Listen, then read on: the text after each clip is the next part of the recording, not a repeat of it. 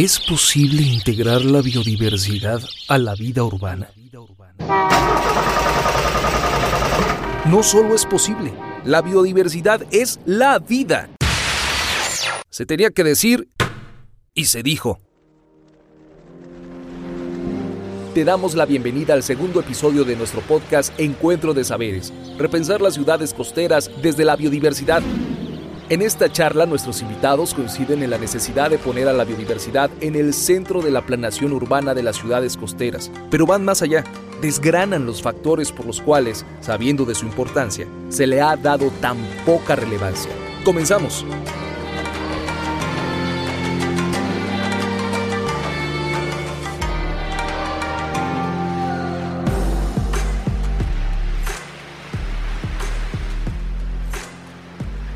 Muchísimas gracias a todas y todos por acompañarnos en esta segunda emisión de nuestro Encuentro de Saberes, que lleva por nombre Repensando las ciudades desde la biodiversidad. En nuestra primera emisión de este Encuentro de Saberes, nuestros colegas discutieron acerca de la agenda urbano-ambiental y el vínculo que existe entre la biodiversidad y las ciudades y nos dieron oportunidad de, ir a casa y repensar todo esto que se dialogó. Les agradecemos muchísimo por esta excelente primera sesión y en esta ocasión a nosotros nos, nos incumbe, nos concierne el día de hoy una charla llamada Por una planeación urbana donde la biodiversidad importa.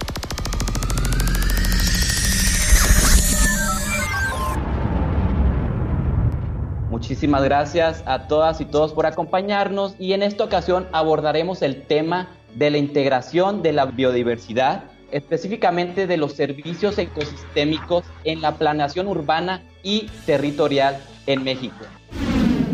En esta charla lo que buscamos explorar es acerca de la posibilidad que tienen las ciudades y los territorios costeros de crecer ordenadamente, considerando y teniendo la sensibilidad frente a la, biodiversidad. Tengo el honor primeramente de eh, presentarles a mis dos invitados.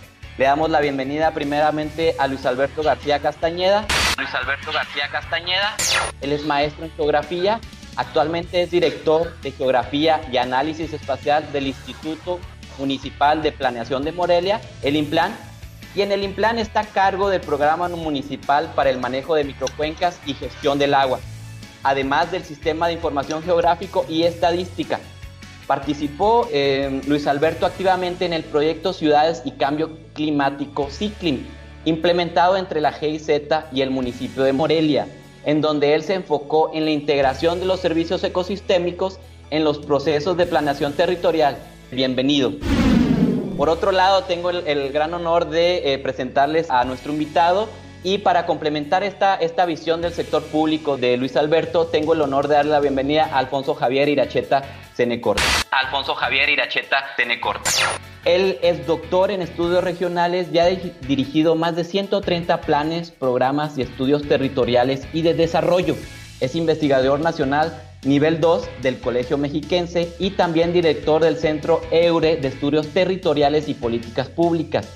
Además se desempeña como consultor y asesor tanto internacional como nacionalmente para diferentes niveles de gobierno, para la ONU Habitat, para la Fundación Ever, para el Banco Interamericano de Desarrollo y ha coeditado y publicado 35 libros, además de 120 artículos científicos. Dentro de sus publicaciones más recientes destaca el libro Otras ciudades posibles, los retos del desarrollo urbano en América Latina de la Fundación Friedrich Ebert. Y quiero preguntarte, Luis, ¿por qué consideras que es importante conservar y proteger la biodiversidad específicamente dentro y en los alrededores de nuestras ciudades? En concreto, si nos puedes dialogar un poco de las ciudades costeras. Esta pregunta creo que es, digamos, el centro de la, de la discusión, la importancia de la biodiversidad, de los servicios ecosistémicos, integrarlos en la planeación urbana. Me gusta a mí retomar el concepto de la puntualidad y la concentración de la población en las ciudades, el alto porcentaje de población que habita actualmente en las ciudades y la tendencia que se tiene a que conforme pasen los años cada vez va a ser mayor, mayor porcentaje de la población que va a estar habitando en las ciudades. Entonces, desde estos puntos, atender estos temas siempre va a ayudarnos a que el tema vaya llegando a un mayor número de personas y sea, se logre una mayor concientización sobre, sobre este tema.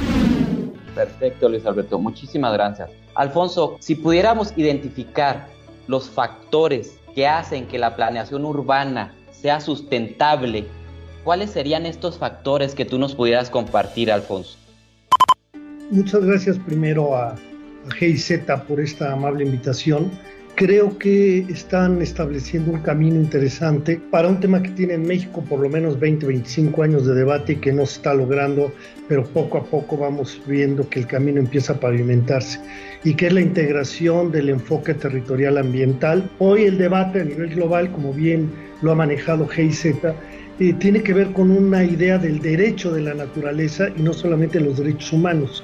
En este contexto, la biodiversidad en el desarrollo de la ciudad se convierte en uno de los factores principales, no solamente para la vida, sino inclusive para contrarrestar los propios factores negativos que han impedido que la biodiversidad sea importante en las ciudades y que tiene que ver con la mercantilización del espacio y del suelo. Una vez que se le da un valor mercantil, particularmente en una ciudad costera, pareciera ser que lo importante es ocupar para el disfrute de seres humanos ese lugar. El problema es que cuando no hay control de esto y se va ocupando un espacio, el siguiente, el siguiente, nos ocurre lo que ya estamos sufriendo, por ejemplo, en Acapulco o por ejemplo en Cancún y en la Ribera Maya, que nos acabamos la biodiversidad por el enfoque estrictamente mercantilista. La biodiversidad es la esencia de la vida. Si no lo entendemos con los seres humanos, también la naturaleza tiene derechos, difícilmente vamos a dar paso adelante para una ciudad más ordenada y sobre todo más sostenible. Perfecto, Alfonso. Muchísimas gracias. Queremos ver la posibilidad que tienen las ciudades y los territorios costeros de crecer ordenadamente, considerando y teniendo esa sensibilidad de los servicios ecosistémicos, su diversidad y todo lo que fluye alrededor de estas ciudades, ¿verdad? Entonces, ¿cuáles son los factores que han hecho que estos servicios ecosistémicos no sean considerados franca e integralmente en la planeación urbana y territorial de nuestras ciudades. ¿Cómo es que no está ocurriendo esto integral y francamente para poder hacer esta integración en, en la planeación urbana y territorial? Yo creo que el factor principal en México y en buena parte de América Latina, eh, yo diría inclusive en muchísimos países del mundo, incluyendo los desarrollados, es este fenómeno de transición de una sociedad que contaba con un Estado fuerte, que coordinaba, que tenía proyecto de ciudad, proyecto ambiental, a un modelo en que lo que predomina son decisiones de mercado. Cuando tuve oportunidad de participar del informe global de reporte general de los asentamientos humanos de ONU Habitat 2011, que fue precisamente ciudad y cambio climático, uno de los temas centrales fue que la ciudad produce cerca entre 45 y 75% de los gases de efecto invernadero a nivel global. El tema es que no es solamente, como se había dicho originalmente, la emisión de gases por la vía del transporte, sino destaca particularmente el cambio de uso del suelo, es decir, la destrucción de la biodiversidad, la fractura de los ecosistemas y todo en razón de lo que se denomina progreso palabra muy conflictiva en la actualidad, lo mismo que la palabra desarrollo. Pero detrás de esto está la ausencia o la debilidad de un Estado que no logra tampoco entender y por lo tanto poner orden a través de la ley, a través del propio sistema de planeación, a través de incentivos, de desincentivos, para que reconozcamos el valor estratégico que tienen los servicios ambientales, insisto, en la vida, pero también en los negocios.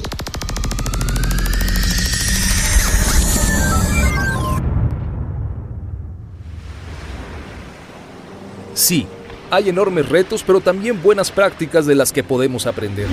Estás en el segundo episodio del podcast Encuentro de Saberes, repensar las ciudades costeras desde la biodiversidad.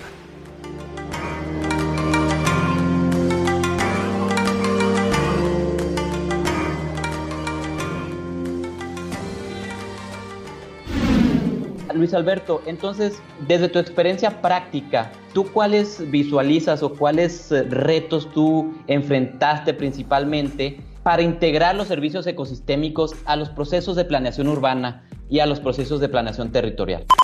Y bueno, los retos son bastantes. Creo que uno principalmente la cuestión de superar y dejar de lado esta idea de un ordenamiento territorial ecológico y un ordenamiento territorial urbano. Cualquier ciudad que quiere trabajar, integrar en su planeación urbana los servicios ecosistémicos, la conservación de la biodiversidad, debe olvidarse de esa separación, debe dejar de lado esta idea de que un instrumento regula una parte del territorio y otro instrumento regula otra parte del territorio, como si fueran territorios diferentes, como si una cosa no tuviera relación con la otra, como si no dependiera la ciudad del resto de territorio para desarrollarse en sí. Otra cosa también muy, este, muy importante es lo que está, y ya lo, ya lo menciona, lo explica bastante bien el doctor, y aparte de lograr un equilibrio, lo, lo, diría yo de esta manera, equilibrios o consensos entre los actores, entre los actores y los intereses, todos los actores involucrados en la, en la ciudad, creo que ese también es otro, otro reto muy importante que igual iría ligado con un tercero que podría eh, mencionar respecto a también no olvidar la gestión de riesgos, saber que la conservación de la biodiversidad estará siempre ligada en la planeación urbana con la gestión y la atención a los distintos riesgos, eh, principalmente eh, meteorológicos, que son los que pueden tener una mayor relación con la, la, conservación de la biodiversidad y el impacto que estos generan en la atención a toda la agenda de riesgos. Perfecto, muchas gracias Luis Alberto. Eh, eh, bueno, ahí ya estamos hablando un poquito también de cómo sobrepasar esos retos y me queda claro, doctor Alfonso Iracheta, nos dice que, tenemos que integrar esos diferentes sectores. Y quería preguntarle, doctor Alfonso, ¿cómo sobrepasamos esos desafíos? ¿Cómo transitamos esas nuevas urbanidades? Dos ideas que me parece que son centrales. La fractura, el no alineamiento en el Estado mexicano de procesos que son integrales por naturaleza. Es decir, la cuenca no le pregunta a la ciudad y no le pregunta al ambiente si son elementos diferentes. Y me refiero a la cuenca atmosférica, a la cuenca hídrica, y me refiero también a lo social y a lo económico. El problema en este país es que hemos caído en una sectorización en todos los sentidos que no permite el trabajo alineado, el, trabajo transversal. Entonces, aquí hay un primer problema. México tiene tres sistemas de planeación operando desalineados, que son el sistema de planeación del desarrollo, artículo 26 constitucional, el sistema de planeación eh, territorial eh, urbano que maneja SEDATU y el sistema de planeación del ordenamiento de, ecológico del territorio que maneja la Semarnat. El segundo elemento es que esto nos lleva a preguntarnos qué está pasando con toda la institucionalidad que está detrás de esto. Tenemos que legislar, aunque ya existen avances, la Ley General de Asentamientos Humanos, que yo tuve oportunidad de trabajar con diputados y senadores durante más de 10 años, nos permitió en los debates a lo largo de todo ese periodo hacer entender a quienes todavía no tenían claridad de esto que esto debería de asociarse cuando menos, si no se logró que, que fueran integrales. Pero ahora la ley general establece la obligatoriedad de preguntarle al ambiente qué opina con relación al desarrollo urbano. El último punto que quiero poner a debate es preguntarnos cuánto vale económicamente preservar la biodiversidad, por ejemplo, en lo que queda de la costa de, Los Cabos o lo que queda en la costa de, de la zona maya. ¿Cuánto? Ya no lo pongo en términos de amor a la biodiversidad y al respeto al ambiente. Ya, lo va a dejar para que no critiquen que no impulsamos el desarrollo con nuevas inversiones turísticas y demás. No, ¿cuánto vale económicamente eso? Hay evidencias que demostrarían que el valor económico de preservar, por ejemplo, el manglar, o de preservar un acuífero, o de preservar un bosque en el entorno de una ciudad, es tan alto que permite tomar la decisión de no urbanizarlo. Si lográramos que en cada ciudad mexicana se llegara al acuerdo sociopolítico con incentivos y con desincentivos, te dejo que urbanices aquí donde no se afecta gravemente la biodiversidad, porque siempre es afectada, hagamos lo que hagamos, pero no puedes urbanizar aquí porque es una zona de alto valor ambiental. Defendamos eso. Si logramos llegar a ese punto, creo que México tiene una gran oportunidad todavía de preservar buena parte de lo que nos queda en zonas costeras y en ciudades del resto del país. aspectos claves y súper complejos de resolver, ¿verdad? Y que puede demorar en el tiempo porque simplemente necesitamos conocer cuál es el valor de esos ecosistemas que tenemos. Entonces, en este sentido, Luis Alberto, tú y tu equipo en Morelia, ¿cómo hicieron para sobrepasar estos, estos retos? ¿Cuáles fueron los factores determinantes para lograr esta integración en estos instrumentos de planeación? estamos en el proceso. Es importante mencionar la colaboración que se tuvo con GIZ. Realmente es un punto de partida, es un, un parteaguas, podría decir, incluso en, en muchos temas la colaboración, los trabajos, los estudios que se llevaron a cabo en colaboración con la GIZ, con el programa de ciudades y cambio climático, específicamente en el apartado eh, de servicios ecosistémicos, han sido realmente insumos muy importantes para lograr lo que estamos haciendo nosotros ahora fue elaborar un programa municipal de desarrollo urbano en el cual está tomándose como base análisis de aptitud territorial para definir las áreas urbanizarse y también una estrategia de un sistema municipal de áreas de valor ambiental que señala todos los espacios en el municipio a escala municipal y después a escala de la ciudad de, de Morelia, cuáles son todos esos espacios de valor ambiental. Como lo decía el doctor, hay zonas donde se puede urbanizar, sí, pero hay otras zonas en las cuales por muchas razones, por todos los servicios ecosistémicos que brindan esas áreas, no se puede urbanizar. Entonces, lo que hicimos nosotros fue generar un programa de desarrollo urbano que tiene dos principales estrategias, una de gestión urbana sostenible y otra de gestión ambiental, en la cual la de gestión urbana sostenible está supeditada a lo que dice la de gestión ambiental y no al revés. Entonces, como acciones que hemos venido realizando para lograr estas propuestas, yo consideraría el proceso de alfabetización en el tema de la, de la importancia de la biodiversidad y de los servicios ecosistémicos. Primero, identificar cuáles son todos los actores que están involucrados, tenerlos perfectamente ubicados. Fueron algunos ejercicios, por ejemplo, que realizamos en esta colaboración con GIZ, realizar un taller respecto a la importancia de los servicios ecosistémicos y la relación que tienen con las ciudades para tener claro que entonces todo el desarrollo urbano, la planeación urbana, tiene que estar basada en lo que dicen los análisis de las zonas que brindan servicios ambientales o que tienen un valor ambiental. Y yo creo que estos elementos clave que mencionas y nos vamos con esta parte de la sensibilización de, la comunidad local, de las personas que habitan estas ciudades, en particular ciudades costeras. Y en este sentido, por último, doctor Alfonso Iracheta, ¿cuál es el papel que piensa debemos impulsar o sugerirle a la sociedad civil para que se involucre en estos procesos? ¿Cuáles esas, esas partes clave en el que ellos tienen que participar, no solo siendo sensibilizados, sino tomando parte en estos procesos, ¿no? Yo veo tres cuestiones. La primera, que no toda la sociedad está profundamente preocupada por el tema del desarrollo urbano, sino por su vida local, por su problemática local, y esto hay que tenerlo en cuenta. Esto me lleva al concepto del mapa de actores, al concepto de redes de política. ¿Quiénes son los que realmente impactan de manera muy importante el crecimiento y el orden o desorden eh, la sostenibilidad o insostenibilidad de las ciudades. Bueno, son actores muy claros. Primero está el Estado, sin duda, en sus tres ámbitos, en sus tres poderes.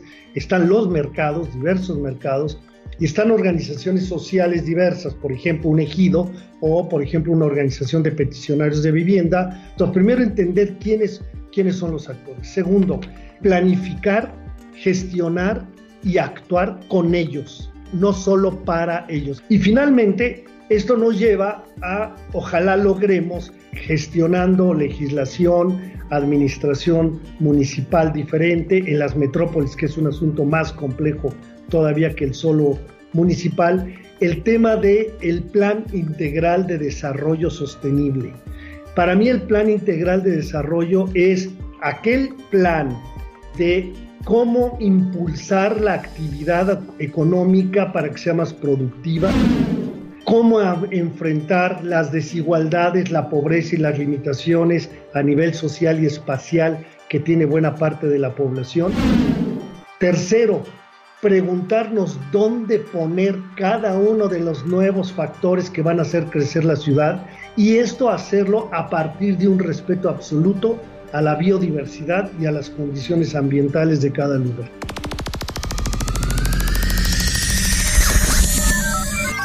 Gracias por estas excelentes intervenciones al doctor Alfonso Iracheta y a Luis Alberto García. Es un placer para mí haber estado aquí con ustedes y eh, espero que en la próxima edición nos acompañen a la siguiente transmisión que específicamente eh, vamos a tratar el tema de el papel de los manglares y los humedales y vamos a tener a la bióloga Patricia Santos González, jefa del Departamento de Protección de Flora y Fauna de Manglares de Nichupté en la CONAM y Andrés Price de Wetlands International. Nos vemos muy pronto y hasta la próxima.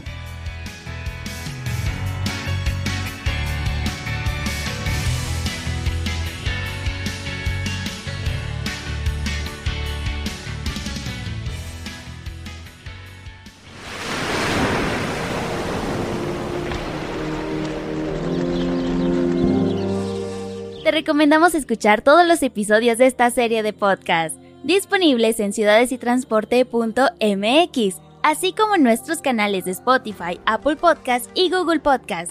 Compártelos y actúa también por ciudades costeras resilientes, prósperas y saludables.